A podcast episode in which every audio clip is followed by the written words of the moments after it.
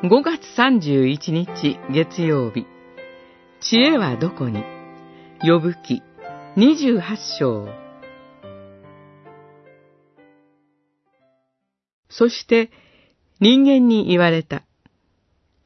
主を恐れ敬うこと。それが知恵。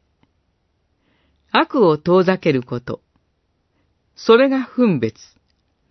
28章28節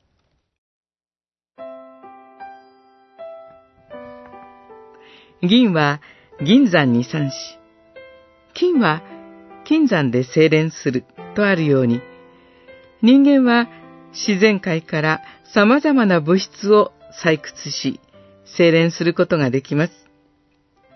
それは他の動物にはない素晴らしい知恵であり、私たちの生活を便利にし、発展させます。しかし、人間の知恵があれば、必要なものが皆手に入るわけではなく、世の中のことがすべて理解できるわけでもありません。実際ヨブは自分の身に降りかかった苦難の意味がわかりませんでした。心配してやってきた友人たちとの対話によっても理解できませんでした。それは絶望的に辛いことでした。その苦難のただ中で、ヨブは神のみが真実の知恵者であることに目を向けます。そして、神と人間との圧倒的な違いを認めつつ、主を恐れ敬うこと、それが知恵。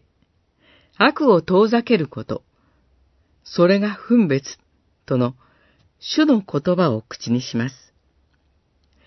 人間の知恵によってではなく、神を恐れ敬うことによってこそ、本当に神と出会うことができることに気づき、そうしなければならないと思い定めるのです。ここに人の立つべき位置があります。